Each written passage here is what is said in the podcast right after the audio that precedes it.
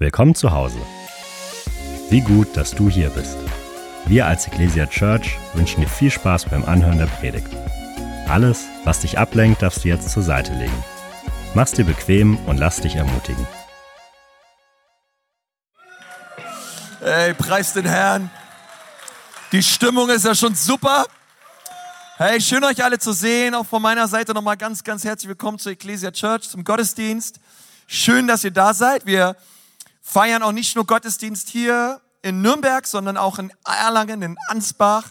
Auch viele Leute sind online mit dabei. Hey, und wie wäre es nochmal, wenn wir uns nochmal allen gegenseitig einfach nochmal einen Willkommensapplaus schenken, weil wir freuen uns. Wir sind eine Kirche an mehreren Standorten. Ey, und es ist so schön. Wir lieben das, was abgeht, echt in Erlangen und Ansbach. Und es ist einfach super zu sehen, was Gott in unserer Mitte tut. Hey, ein herrlicher Monat liegt vor uns. Wir befinden uns in einer Predigtserie, die lautet Lasst uns reden. Und wir haben in den vergangenen Wochen und werden auch noch in den nächsten Wochen über einige Themen reden, wo wir sagen, auch als Kirche, hey, die sind so wichtig, dass wir sie in dieser Zeit ansprechen. Also gesellschafts wirklich relevante Themen. Und, ähm, und auch heute möchte ich mit uns über ein Thema reden. Ich weiß, das Thema, das bewegt viele. Und ich habe mal so dieser Predigt den Titel gegeben, du musst nicht immer auf die Mehrheit hören. Ja, schau mal den Nachbarn und sagen, du musst nicht immer auf die Mehrheit hören. Also, die Mehrheit kann Recht haben, muss aber nicht Recht haben und wir müssen nicht immer auf die Mehrheit hören. Das ist, glaube ich, auch ganz wichtig für uns. Ähm, nicht nur für Leute in den Gottesdiensten hier, die mit Gott nichts am Hut haben oder Jesus noch gar nicht kennen, auch, auch für alle, die wirklich Jesus kennen. Es ist so wichtig, dass wir ähm, wissen dürfen, auch von der Bibel her, wir müssen nicht auf die Mehrheit hören oder nicht immer auf die Mehrheit hören. Ähm, und ich möchte euch einladen, mal eure Bibel rauszuholen. Und wir befinden uns heute in Apostelgeschichte, Kapitel 27. Die Apostelgeschichte befindet sich im Neuen Testament direkt nach den Evangelien, also Matthäus, Markus, Lukas, Johannes und dann kommt die Apostelgeschichte.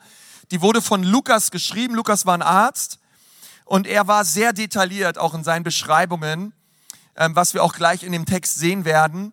Und hier lesen wir im Kontext über eine Geschichte, wo Paulus ähm, auf dem Meer unterwegs war, auf dem Mittelmeer.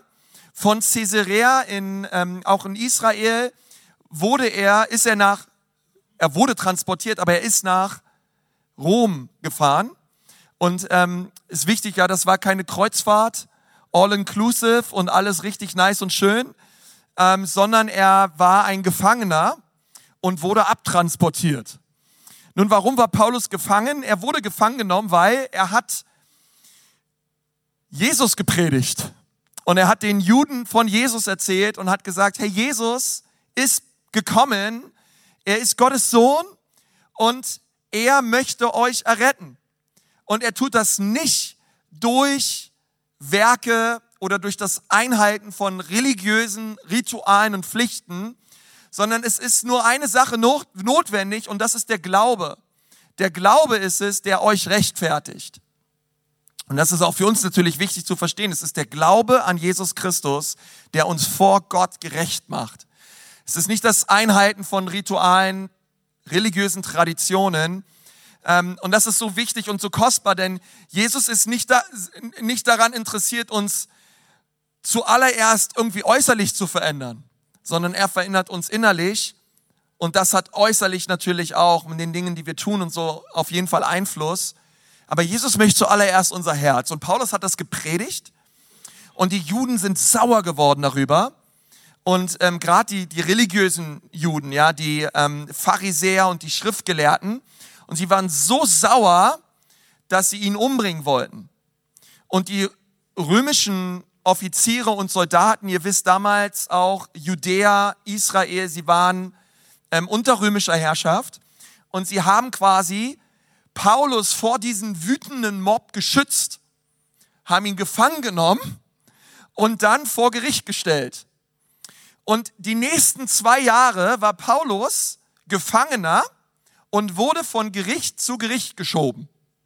Und keiner wollte ihn so richtig verurteilen, bis Paulus irgendwann sagt, hey Leute, ihr sollt und braucht das eh nicht tun, denn ich bin römischer Staatsbürger Und die alle, wie, du bist römischer Staatsbürger. Ja, ich habe einen römischen Ausweis, ich habe einen, römischen Ausweis und ich möchte nach Rom vor Cäsar stehen. Und dann haben die gesagt, okay, wenn du willst, schicken wir dich nach Rom, soll Cäsar sich um dich kümmern. Und so äh, gesagt, getan, Jesus hat schon zu Paulus gesagt, dass er eines Tages das Evangelium bis nach Rom bringen wird. Und dass er vor dem Kaiser stehen wird und ihm von Jesus erzählen wird. Und äh, wahrscheinlich dachte Paulus, das wird seine vierte Missionsreise werden, zu der ist es nie gekommen, ähm, sondern er ist als Gefangener nach Rom transportiert worden. Und das, was dann passierte auf dieser Schiffsfahrt, das ist das, was wir in der Apostelgeschichte 27 lesen. Und zwar brach ein heftiger Sturm aus ähm, auf dem Mittelmeer und es war dramatisch, es war aufregend, es war kräftezehrend und absolut lebensbedrohlich. Und dann lesen wir jetzt ab Vers 9 folgendes, Apostelgeschichte 27 ab Vers 9. Mittlerweile hatten wir viel Zeit verloren. Das Wetter wurde allmählich zu gefährlich für längere Seereisen, da es schon spät im Herbst war. Und Paulus sprach mit den Seeleuten darüber. Männer, wir werden in Schwierigkeiten geraten, wenn wir jetzt aufbrechen. Uns droht nicht nur Schiffsbruch und Verlust der Fracht, sondern auch Gefahr für Leib und Leben. Doch der Offizier, der für die Gefangenen verantwortlich war, hörte mehr auf den Steuermann und den Schiffseigner als auf Paulus. Jetzt kommt Vers 12. Und da der Hafen an einer ungeschützten Stelle lag, ein wenig geeigneter Ort, um dort zu überwintern, wollte die Mehrheit der Besatzung weiter an der Küste Kretas entlang nach Phoenix segeln und den Winter dort verbringen. Phoenix war ein guter Hafen, der sich nur nach Südwest und Nordwest öffnete. Als sich dann ein leichter Südwind erhob, dachten die Seeleute, sie könnten es schaffen. Also lichteten sie den Anker und segelten in Küstennähe weiter an Kreta entlang. Vers 14 jetzt. Doch plötzlich schlug das Wetter um. Und ein Wind mit der Kraft eines Wirbelsturms kam auf. Und als es ihnen nicht gelang, das Schiff in den Wind zu drehen, gaben sie auf und ließen es treiben. Und die nächsten Verse, Leute, sind 14 Tage Aufgabe. Sie haben komplett aufgegeben. Sie ließen sich einfach nur ins offene Meer hinaustreiben und waren völlig hilflos gegenüber diesem Wetter, ja, diesem Unwetter. Ähm, und jetzt kommt was Cooles in Vers 21. Also 14 Tage lang Verzweiflung, Angst ums Leben und wirklich, äh, wirklich Schiffbruch. Vers 21. Schon lange hatte niemand mehr etwas gegessen. Da rief Paulus die Besatzung zusammen und sagte, Männer, Ihr hättet von Anfang an auf mich hören sollen. Hättet ihr Kreta nicht verlassen, dann wäre euch dieser Schaden und dieser Verlust erspart geblieben. Ja, kennst vielleicht die Leute, die sagen, Mann, Leute, hättet ihr mal auf mich gehört, ja? Vers 22, aber lasst den Mut nicht sinken. Keiner von euch wird sein Leben verlieren, obwohl unser Schiff untergehen wird. Letzte Nacht stand ein Engel des Gottes, dem ich gehöre und dem ich diene neben mir und sagte, hab keine Angst, Paulus, denn du wirst auf jeden Fall vor dem Kaiser vor Gericht stehen. Und Gott in seiner Güte hat jedem sicheres Geleit zugesagt, der mit dir segelt. Jetzt Vers 25, seid mutig, denn ich glaube Gott und vertraue darauf, dass es genauso kommen wird, wie er es mir gesagt hat. Hey, preis den Herrn oder dass wir einen Gott haben, der hält, was er verspricht. Und hier ist ein Gerechter und die Gerechtigkeit des einen führte zur Sicherheit der vielen. Und ähm, Paulus wurde gerettet, er ist nach Rom gekommen. Die Frage, die mich nur beschäftigt hat, lautet, warum haben sie nicht auf Paulus gehört? Nun, Paulus, so sagen verschiedene Theologen und Kommentatoren, allein durch seine Missionsreisen, der Typ war über 13.000 Kilometer unterwegs, auf Schiffen, Seewegen, auch auf Land, ständig am Reisen. Und er hatte Ahnung. Also er kannte sich aus mit dem Wetter, er kannte sich aus mit Unwetter, mit verschiedenen Wetterbedingungen. Warum haben sie nicht auf seinen Rat gehört? Die Antwort ist, weil die Mehrheit eine andere Meinung hatte. Die Mehrheit wollte etwas anderes und hat sich gegen das entschieden, was Paulus gesagt hat. Und das führte dazu, dass der Hauptmann, der römische Hauptmann ähm, Julius, sich für die Mehrheit entschieden hat und gegen die Meinung des Einzelnen. Und in dieser Geschichte lesen wir, dass das, was die Mehrheit gesagt hat, sich als katastrophal herausstellte.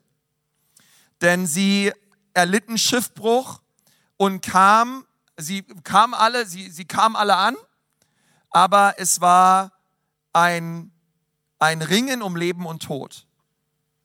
Nun, warum ist das so ein wichtiges Thema heute und warum dieses Wort Mehrheit, das, das kam mir so entgegen, auch beim, beim Lesen dieser Geschichte. Es ist ein wichtiges Thema, denn wenn wir glauben und Jesus nachfolgen und auch Glauben leben wollen, dann bedeutet das, dass wir immer wieder mit Ablehnung rechnen müssen. Wir müssen davon ausgehen, dass Menschen, dass, dass Menschen Dinge anders sehen und das ist legitim. Wir müssen davon ausgehen, dass wir angefeindet werden. Wir müssen davon ausgehen, dass wir Widerspruch erleben. Und, und das ist wichtig auch in dieser Zeit, denn wir brauchen Gottes Weisheit, wir brauchen Gottes Kraft, wirklich in einer Kultur und in einer Gesellschaft zu leben, ohne Furcht vor Meinungen von Menschen, ohne Furcht vor vor der Mehrheit, ohne Furcht vor den vielen. Und ich glaube, dass Gott uns auch durch diese Predigt, er möchte uns freimachen von Menschenfurcht. Und er möchte dich befähigen, durch seinen Geist der Liebe für Jesus einzustehen, auch wenn du mit deiner Meinung und mit, und mit dem, was, was du vielleicht auch als Christ glaubst, alleine stehst. Mark Twain hat mal gesagt, Wann immer sie feststellen, dass sie auf der Seite der Mehrheit stehen, ist es Zeit innezuhalten und nachzudenken. Und ich glaube, manchmal ist es wichtig, innezuhalten und nachzudenken. Bei den Dingen, die wir glauben, bei den Dingen auch vielleicht, wo wir Fragezeichen haben, auch Entwicklung innerhalb der Gesellschaft und unserer Kultur.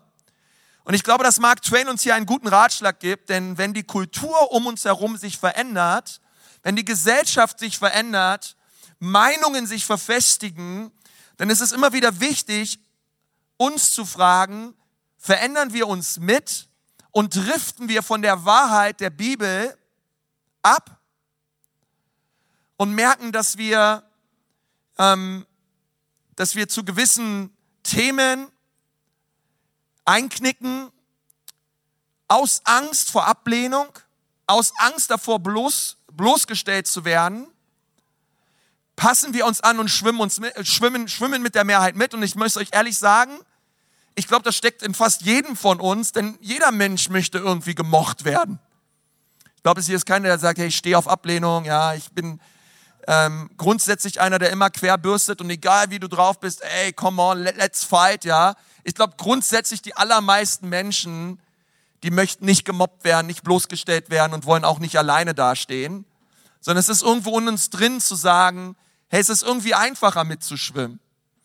Aber ich möchte dir ganz klar sagen, dass die Bibel sagt, dass wir als Christen dazu aufgerufen sind, gegen den Strom zu schwimmen. Als ein lebendiger Fisch. Voller Liebe für diese Welt, aber wir sind nicht von dieser Welt. Wir wollen Menschen lieben und das ist ein Wert unserer Kirche, aber wir wollen nicht menschengefällig leben. Ähm, in den 50er Jahren gab es eine interessante Studie von Dr. Solomon Ash, er war ein polnisch-amerikanischer Verhaltenspsychologe und Pionier der Sozialpsychologie.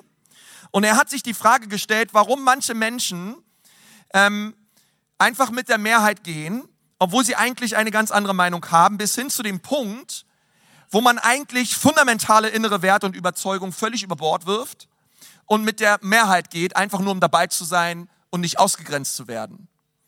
Und er nahm eine Gruppe von 50 Studenten Und im Rahmen seines Experiments sollten jeweils acht Personen eine Referenzlinie mit drei anderen unterschiedlichen Linien vergleichen. Ich habe euch mal ein Bild äh, mitgebracht. Und in, dieser, in, diesen, in diesen Achtergruppen ging es darum, ähm, diese auf meiner Seite rechte Referenzlinie, ähm, die Länge dieser Linie entspricht der Länge welcher Linie auf der anderen Seite.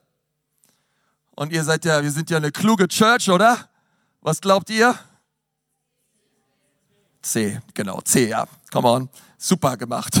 Ähm, ähm, C, genau, also äh, die Länge C stimmt mit der anderen Länge überein. Und, ähm, und das Interessante ist in dieser Gruppe, es gab in jeder Gruppe ähm, äh, Leute, die natürlich ähm, eingeweiht waren in dieses Experiment. Also von acht Leuten wurden sieben eingeweiht. Und nur einer war der Proband der unwissend war und keine Ahnung hatte von diesem Experiment. Und ähm, die sieben eingeweihten Personen ähm, mussten sich dabei vor dem Experiment zusammen auf eine Linie einigen, die nicht der Referenzlinie glich. Und es ist interessant, man hat 18 Runden durchgespielt. Zwölfmal haben sie die richtige Antwort gegeben. Und ab der zwölften Runde haben sich alle geeinigt, eine andere Linie zu nehmen. Und 75 Prozent aller Studenten, die mitgemacht haben bei dieser Studie, haben sich auf die Linie geeinigt, die vorher ausgedacht wurde, die sie sich vorher abgesprochen haben, die nicht der Referenzlinie glich. Also 75 Prozent sind mit der Mehrheit gegangen, obwohl sie eigentlich wussten, ist die falsche Linie. Ist die falsche Linie, aber ich sag, ich, ich sag einfach das, was alle sagen. Und es ist interessant, also 25 Prozent sind bei ihrem Ding geblieben und 75 Prozent sind mit der Mehrheit gegangen. Und es war ähm, für ihn auch als Verhaltenspsychologe das Ergebnis auch dieser Studie, dass Menschen sich immer nach Zugehörigkeit und Harmonie sehnen, sich vor Ablehnung fürchten und wir dahin tendieren, eher uns einer Gruppe anzupassen, als uns auf eigene Intuition und Wahrheiten zu verlassen. Und das ist mega interessant zu sehen einfach. Und ich habe so gedacht, hey, wenn es schon in den 50er Jahren so war, wie krasser ist es heutzutage, wo wir nicht in einer Gruppe mit acht Leuten zusammensitzen, sondern wo tausende Leute irgendwelche Posts sehen auf Instagram, irgendwelche Kommentare geben in den sozialen Medien und Menschen ähm, sich anpassen aufgrund von Gruppenzwang. Nur ist wichtig zu verstehen, wenn du für Jesus einstehst und der Wahrheit der Bibel, dann musst du damit rechnen, nicht gemocht zu werden. Das war in den 50er Jahren im Raum mit acht Menschen so. Ähm, ähm, und heute ist es nicht anders. Es ist viel, viel schwieriger heutzutage, aber es bedeutet für mich, dass wir als Christen mehr denn je bereit sein müssen, in der Minderheit zu sein und unter bestimmten Bedingungen vielleicht völlig allein dazustehen. Und die Frage lautet, bist du darauf vorbereitet? Gehst du davon aus? Ist es okay für dich, gegen den Strom zu schwimmen und für das einzustehen, was Jesus sagt? Und ich möchte dich ermutigen mit der Bibel. Wir lesen in Galater 1, Vers 10. Paulus schreibt, wie ihr seht, geht es mir nicht darum, Menschen zu gefallen. Nein, ich versuche Gott zu gefallen. Wollte ich noch Menschen gefallen, wäre ich kein Diener von Jesus. Und zusammengefasst sagt Paulus in diesen Versen, Gottgefälligkeit und Menschengefälligkeit zur gleichen Zeit ist unmöglich.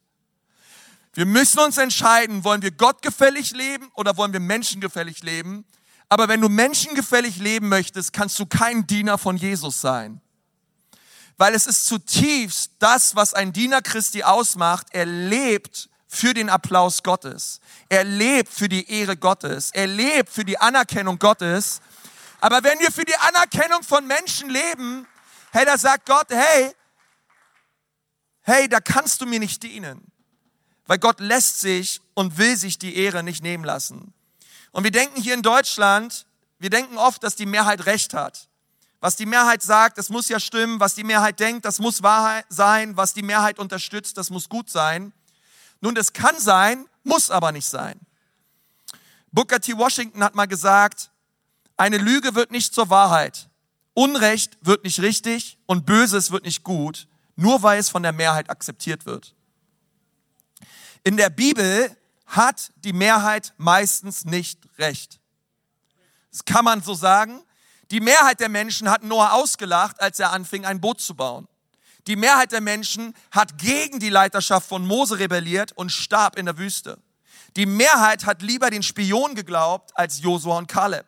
Die Mehrheit der Israeliten wollte einen König und nicht Gott, der über sie herrscht.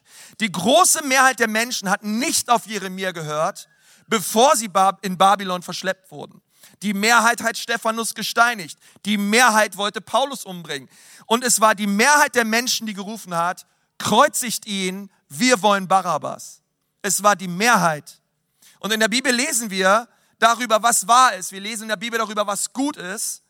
Und wenn wir dem Wort Gottes gegenüber gehorsam sind und wir leben, was im Wort Gottes steht, dann sind wir die Minderheit. Dann sind wir die Minderheit. Und manchmal stehen wir vielleicht ganz alleine da. Manchmal kann es sein, dass wenn du für Jesus einstehst und für die Wahrheit deines Wortes einstehst, dass du ausgegrenzt wirst. Ich kann mich in meinem eigenen Leben schon an mehrere Situationen erinnern, ähm, wo ich bespuckt wurde, weil ich Menschen von Jesus erzählt habe, wo ich ausgelacht wurde. Hey, du glaubst echt an eine Jungfraugeburt? Du glaubst echt daran, dass jemand mal tot war und nach drei Tagen wieder auferstanden ist? Und man wird ausgegrenzt und man wird belächelt und denken, ja, ach, der christliche Glaube, das ist ja irgendwie nur für Leute, die eh nicht klarkommen im Leben. Ja, ich kam nicht klar im Leben. Halleluja, ich brauche einen Retter. Aber lass mich dir sagen, lass mich dir sagen, hey, lass mich dir sagen, ich bin lieber, ich bin lieber alleine und mit Jesus. Ich bin lieber in der Minderheit und mit Jesus, als dass ich mit dem Strom mitschwimme und sage, was jeder sagt, lebe, wie jeder lebt und merke, dieses Leben ist sinnlos ohne Jesus. Es gibt keine Hoffnung nach dem Tod ohne Jesus. Ich brauche jemanden, der mir meine Sünden vergibt und mich neu macht, denn ich merke, ich brauche einen Retter. Und lass mich dir was sagen, die große Wahrheit lautet, mit Jesus bist du immer in der Mehrheit. Du plus Jesus ist immer die Mehrheit. Warum? Weil er ist der Sohn Gottes. Er ist wahrhaftig, er ist die Wahrheit und das Leben. Und so, und so bist du niemals alleine, wenn du mit Jesus unterwegs bist. Er ist immer bei dir. Und du musst das so wissen in deinem Leben. Hey, wenn sie dich auslachen, weil du sagst, dass du mit Sex bis zur Ehe wartest, lass sie lachen. Lass sie lachen. Jesus ist mit dir. Hey, wenn sie ankommen und dir weiß und dir weiß machen wollen, hey, dein biologisches Geschlecht ist nicht mehr relevant, lass sie lachen. Lass sie Jesus ist mit dir. Mit Jesus bist du immer in der Mehrheit. Und wenn sie dich belächeln, weil du ihnen von Jesus erzählst und sagen, ja, schön, dass du deinen Retter brauchst, ja. Hey, eines Tages werden wir bei Jesus sein und, und wirklich, ich, ich wünsche mir zu, von ganzem Herzen, ich liebe Menschen, ich wünsche mir, dass jeder Jesus annimmt und errettet wird. Ähm, aber wir müssen bereit sein, ausgegrenzt zu werden. In der Bibel gab es eine Geschichte, Josua hat ähm, gebetet und hat Gott gesagt, Gott, sollen wir die Stadt Jericho einnehmen oder nicht? Gott, du musst uns zeigen, wie wir vorgehen sollen als dein Volk. Und, und während er so gebetet hat, sagt die Bibel, dass ein Mann auf ihn zukam mit einem gezückten Schwert in der Hand. Und Josua hat diesen Mann angeschaut und ihn gesehen und hat gesagt, bist du für mich oder bist du für unsere Feinde? Bist du für mich oder bist du für unsere Feinde? Und er sieht, man muss sich mal vorstellen, ja, da kommt einer mit einem gezückten Schwert auf dich zu und, und er sagt, nein, das war seine Antwort. Nein. Nein, ich bin der Oberbefehlshaber, Oberbefehlshaber der Heere der Himmel. Und Josua kannte, dass es Jesus war. Und er fiel auf sein Angesicht und betete ihn an. Und dann schaut Jesus ihn an und sagt, der Boden, auf dem du stehst, ist heiliger Boden. Und er zog seine Schuhe aus, genauso wie Mose bei dem brennenden Dornbusch Und er hat eine, eine, eine, eine, wirklich eine Begegnung mit dem lebendigen Gott. Aber was Jesus hier zu Josua sagt, das ist so wichtig. Denn, denn Jesus sagt zu Josua, es geht nicht darum, dass ob die Frage ist falsch gestellt. Es geht nicht darum, ob ich auf deiner Seite bin oder ob ich auf der Seite deiner Feinde bin. Nein. Die Frage ist, Josua, bist du auf meiner Seite? Bist du bei mir? Und ich glaube, ich glaub, wenn, wir, wenn wir darüber denken und, und nachdenken, was es bedeutet, ähm, mit, mit der Mehrheit zu schwimmen oder nicht, ähm, es, es geht um Jesus, Leute. Es geht nicht um uns. Verstehst du? Es geht auch oft nicht um, es geht nicht um unsere Meinung, sondern es geht darum, sind wir auf der Seite Jesu? Es ist nicht die Frage, ist Jesus auf deiner Seite, auf deiner Meinungsseite? Sondern die Frage ist, bist du bei ihm? Ist dein Herz verändert worden und berührt worden von seiner Liebe? Und so glaube ich, dass Jesus unser Gebetsleben verändern möchte. Weg von, Herr, segne meine Pläne, Herr, segne das, was ich tue, Herr, ich habe das und das geplant, könntest du das und das bitte segnen, hinzu, Herr, was ist eigentlich dein Wille? Herr, was möchtest du tun? Und Herr, was ist auf deinem Herzen, Herr? Nun, die Mehrheit hat vielleicht recht, vielleicht hat sie auch nicht recht, aber es geht um Jesus. Es geht darum, dass wir uns von ihm verändern lassen. Und die Frage ist, was möchtest du? Jeder Christ sollte bereit sein, sich gegen die Mehrheit zu stellen, wenn nötig. Und jeder Christ sollte bereit sein, in der Minderheit zu leben. Wir sollten okay damit sein. Ich habe mal ein Bild am Start. Es ist okay, wenn du der Vogel da unten bist, okay? Ist okay. Ist okay, weil als Christen sind wir anders. Aber es ist okay, du brauchst dich dafür nicht schämen, du brauchst dich dafür nicht irgendwie, ähm, du brauchst, brauchst nicht denken, oh, was ist falsch mit mir.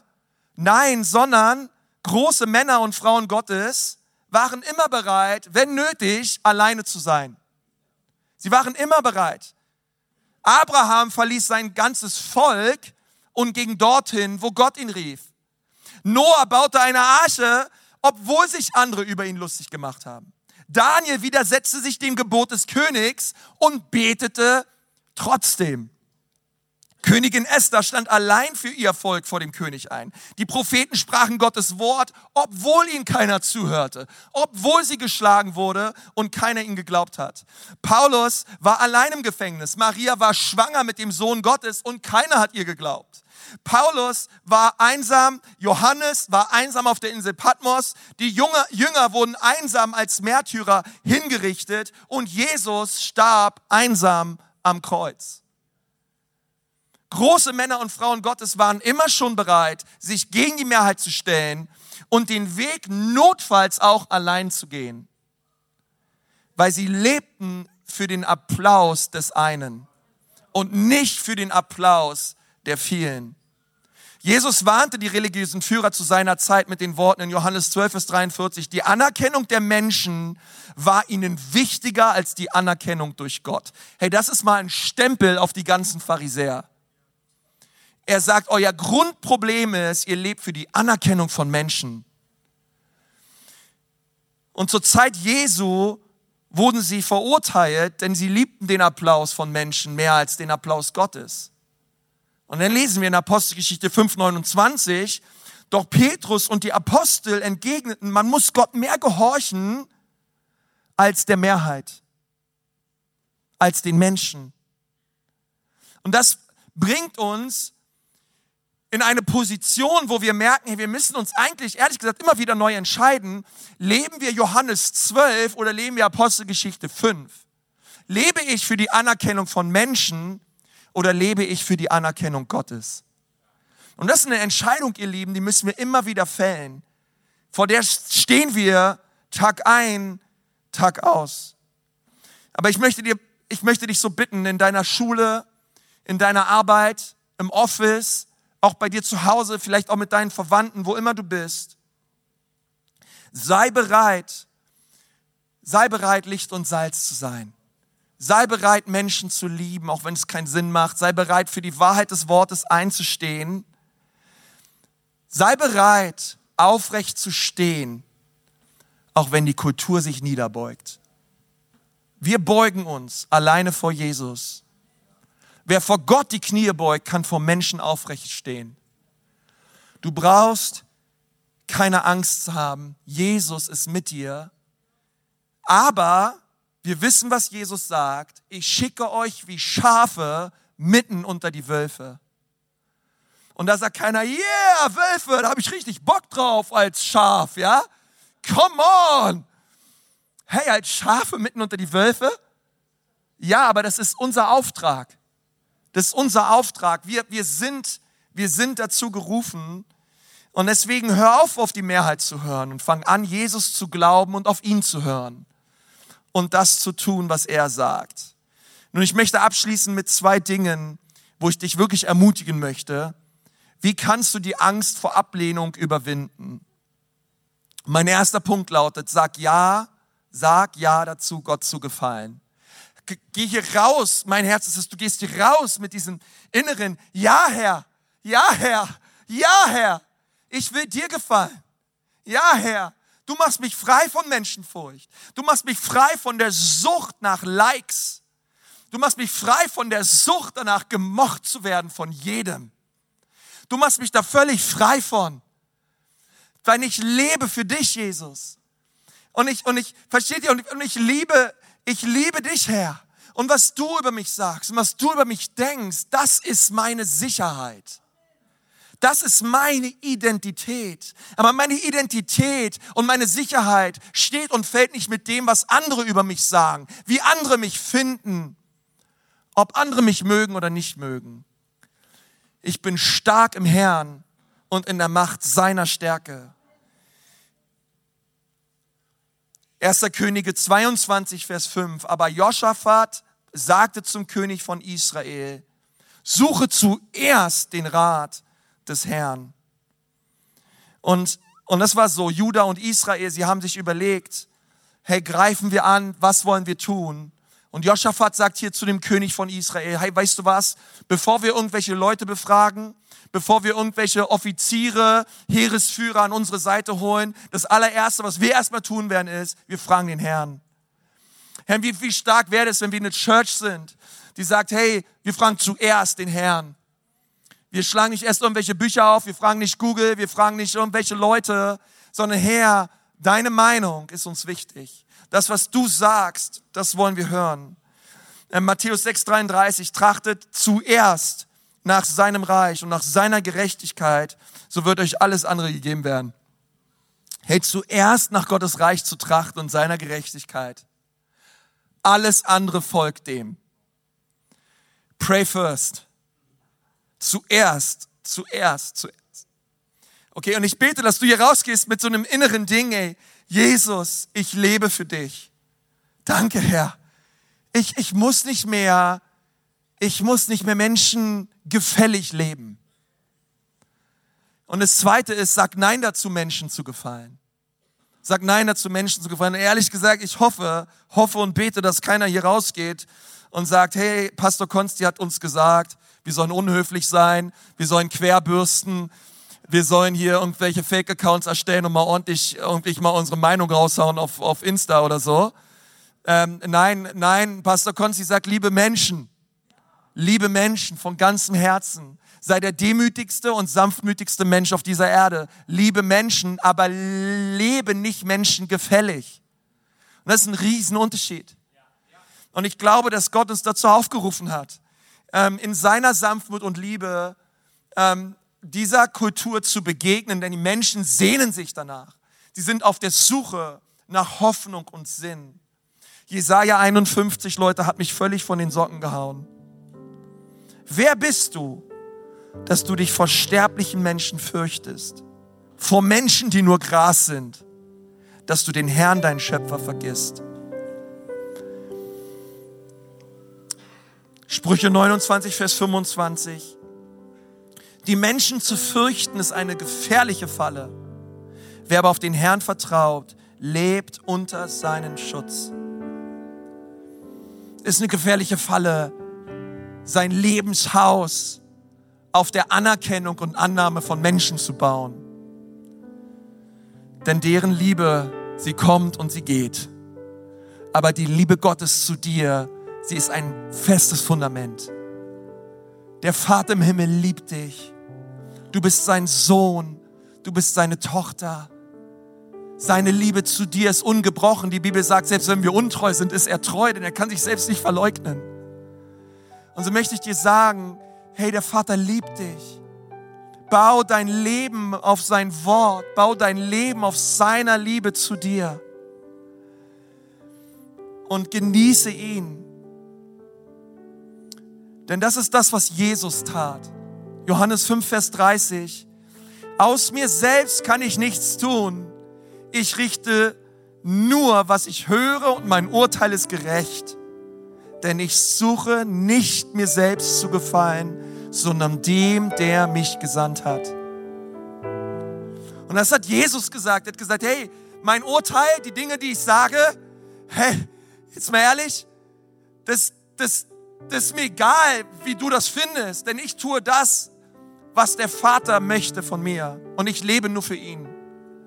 Und ich, ich glaube, wenn wir das tun, Leute, wow, da kommt eine neue Kühnheit auch in unser Herz, da kommt eine neue Liebe in unser Herz und wir werden stehen in einer Kultur, die sich beugt.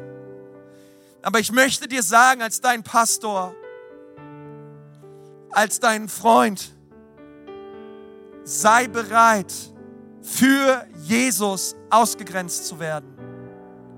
Sei bereit, wenn sie euch verfolgen, wenn sie schlecht über euch reden, wenn sie euch mobben und euch ablehnen, sei bereit.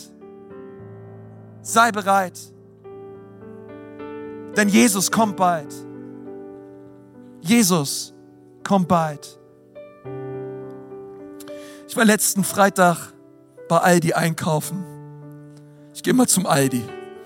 Und, äh, und äh, war ich einkaufen und da habe ich schon gesehen, da bei diesen Einkaufswägen, da saß jemand, ein ähm, hilfsbedürftiger Mensch, der hat dort gebettelt und, und ich hatte gar nichts. Ich habe immer nichts, kein Bargeld dabei, ich zahle immer alles mit Karte und ich habe auch immer nie irgendwas für diesen Wagen. Ich bete immer, dass irgendein Wagen da ist, wo ich keinen Euro reinstecken muss. Und, ähm, und ich habe äh, hab einen Wagen gefunden, ich, ich habe den Mann gesehen, normalerweise, ich gebe immer was, ich hatte nichts da und ich dachte mir, ja gut, ich kaufe erstmal ein und danach gebe ich ihm einfach was von dem, was ich eingekauft habe. Habe ich eingekauft und danach ähm, bin ich hin zu diesem Mann und habe ihm so ein paar meiner Einkäufe geschenkt. Und dann, und dann habe ich mich zu ihm runtergebückt, habe ihm meine Hand auf die Schulter gelegt und habe gesagt, hey lieber Mann, ich möchte dir was sagen. Ähm, ich bin Christ und Jesus hat mein Leben verändert. Und es gibt Hoffnung im Leben. Und du musst die Last deiner Sünden und deiner Schuld nicht länger mit dir rumtragen. Du darfst sie bei Jesus ablegen, dafür ist er gestorben. Möchtest du das tun? Und dann schaut er mich an und ich, ich, also ich hätte jetzt wirklich, das ist ja mal bei uns Menschen so oft, bei mir so, hey, der hat richtig gutes Deutsch gesprochen. Der sah aus, als wäre er irgendwie aus dem Ausland von irgendwoher, aber der hat richtig, schaut er mich an und sagt, ah, das weiß ich alles schon, was du mir gesagt hast, das glaube ich auch. Ich und gesagt, hey, Halleluja. Ja, ich glaube das alles. Ich glaube das schon. Jesus ist mein Herr. Und dann schaut er mich an und sagt, aber ich soll dir was sagen von ihm. Und dann sage ich, okay, was sollst du mir sagen? Ich soll dir sagen, dass er bald kommt. Und das war's. Und das war's. Und, und ich war so, okay. Ich habe mich danach in, in meinen Bus gesetzt, bin nach Hause gefahren und gesagt, Halleluja, Jesus. Komm bald her. Komm bald, Jesus. Und, ähm, und, ich, und ich möchte dir sagen, wir leben in dieser Zeit. Ähm, und ich predige jetzt schon viel zu lange, aber ich, ich möchte noch eine Bibelstelle vorlesen, weil sie, sie, sie fasst genau das zusammen, was ich sagen möchte. Hebräer 12, 1 bis 3. Da wir nun so viele Zeugen, von so vielen Zeugen umgeben sind, also Menschen, die vor uns gelebt haben, die den Glauben gelebt haben an Jesus, die ein Leben durch den Glauben geführt haben, wollen wir jede Last ablegen, die uns so leicht behindert. Besonders die Sünde ist die allergrößte Last. in die wir uns so leicht verstricken. Wir wollen den Wettlauf bis zum Ende durchhalten, für den wir bestimmt sind. Warum? Weil Christsein ist ein Marathon, kein Sprint. Vers 12, dies tun, äh, Vers 2, dies tun wir, indem wir, wie schaffen wir es, den Lauf, Leute, bis zum Schluss zu laufen? Indem wir unsere Augen auf Jesus gerichtet halten. Von dem unser Glaube vom Anfang bis zum Ende abhängt. Auf Jesus schauen. Wenn du auf Jesus schaust, schaust du immer richtig. Auf ihn schauen. Und jetzt geht's los. Denn er war bereit, den Tod der Schande am Kreuz zu sterben, weil er wusste, welche Freude ihn danach erwartete. Nun sitzt er an der rechten Seite vor Gottes Thron im Himmel. Und jetzt kommt Vers 3. Denkt an alles, was er durch die Menschen, die ihn anfeindeten, ertragen hat. Denk an all das, was Jesus ertragen hat und durchlitten hat. Warum eigentlich? Damit ihr nicht müde werdet und aufgebt. Das bedeutet, die Anfeindungen Jesus sollen mir helfen als Motivation, sollen mich, sollen mir helfen als eine Ermutigung zu sagen, Jesus, auch wenn sie mich anfeinden, auch wenn sie mich ablehnen, danke Herr, warum sollte es mir besser gehen als dir? Wenn, wenn die Welt für Jesus ein Kreuz hatte, warum erwarten wir von der Welt einen Lorbeerkranz? Warum sollte es uns besser gehen als unseren Herrn? Und deswegen möchte ich dir sagen, lass uns auf Jesus schauen und auf das uns ausrichten, was er gesagt hat. Und du sollst leben. Und du sollst leben. Lass uns die Augen schließen und beten. Herr Jesus, wir danken dir von ganzem Herzen. Du bist so ein guter Gott. Du bist so ein gütiger Vater. Und ich danke dir, Jesus, dass wir unsere Augen ganz fest auf dich richten dürfen. Wir danken dir, Jesus, dass du alles vorgelebt hast. Danke, dass du nicht aufgegeben hast. Danke, dass du nicht hingeworfen hast, sondern du hast dich ja nicht, du hast dich nicht gebeugt vor der Mehrheit oder vor Meinungen von Menschen, sondern du hast auf den Vater geschaut und wir wollen, Jesus, für dich brennen wir wollen für dich leben, auch wenn es nicht einfach ist. Wollen wir zu dir halten? Wollen wir dich bekennen? Dein Evangelium verkündigen? Wir wollen es leben, wir wollen es aussprechen und glauben, dass du uns auf diese Erde gesetzt hast mit einer Bestimmung, Licht und Salz zu sein. Und so bitten wir dich heute, mach uns frei von Menschenfurcht. Mach uns frei. In dem Namen Jesu. Setz uns frei von Angst vor Menschen, Angst vor Ablehnung. Und wir danken dir, dass du es tust. Hey, und wenn du hier bist und du hast diesen Hebräertext gehört und du sagst, ja, ich will das auch. Ich will Jesus in mein Leben aufnehmen. Ich möchte die Last meiner Sünden nicht länger tragen. Die Bibel sagt, wir alle haben gesündigt. Wir alle haben Dinge getan, die Gott verletzt haben. Wir haben alles Mögliche schon mehr geliebt als ihn. Wir haben seine Gebote nicht befolgt und wir alle sind unseren eigenen Weg gegangen. Deswegen brauchen wir Vergebung, denn wir haben gegen Gott gesündigt. Und Jesus kam, um uns zu vergeben, uns zurückzuholen zum Vater uns unsere Sünden abzunehmen. Du brauchst sie nicht mehr mit dir tragen. Du darfst sie ans Kreuz hängen. Und wenn du das heute möchtest, dann darfst du das gerne tun. Du brauchst dafür nicht hier nach vorne kommen, du brauchst auch nicht aufstehen. Aber ich möchte gern von hier vorne für dich beten, für all die Menschen, die sich jetzt dafür entscheiden, Ja zu sagen zu Jesus und Nein zu sagen zu unserem eigenen Leben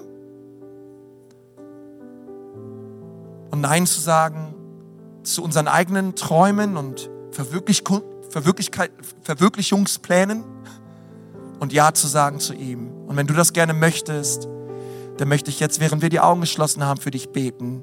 Heb doch mal deine Hand hoch. Heb sie einfach ganz hoch und sag, Jesus, hier bin ich. Ich sag Ja zu dir. Rette mich. Vergib mir meine Sünden und mach mich neu. Hey, danke, so, so viele Menschen, so viele Hände. Dürft die Hände gerne runternehmen, wenn ihr möchtet. Lass uns beten. Sag mal, lieber Herr Jesus, rette mich. Vergib mir meine Sünden und bitte mach mich neu. Ich brauche dich. Komm in mein Leben. Übernimm das Steuer und leite mich. Ich gehöre dir. Amen.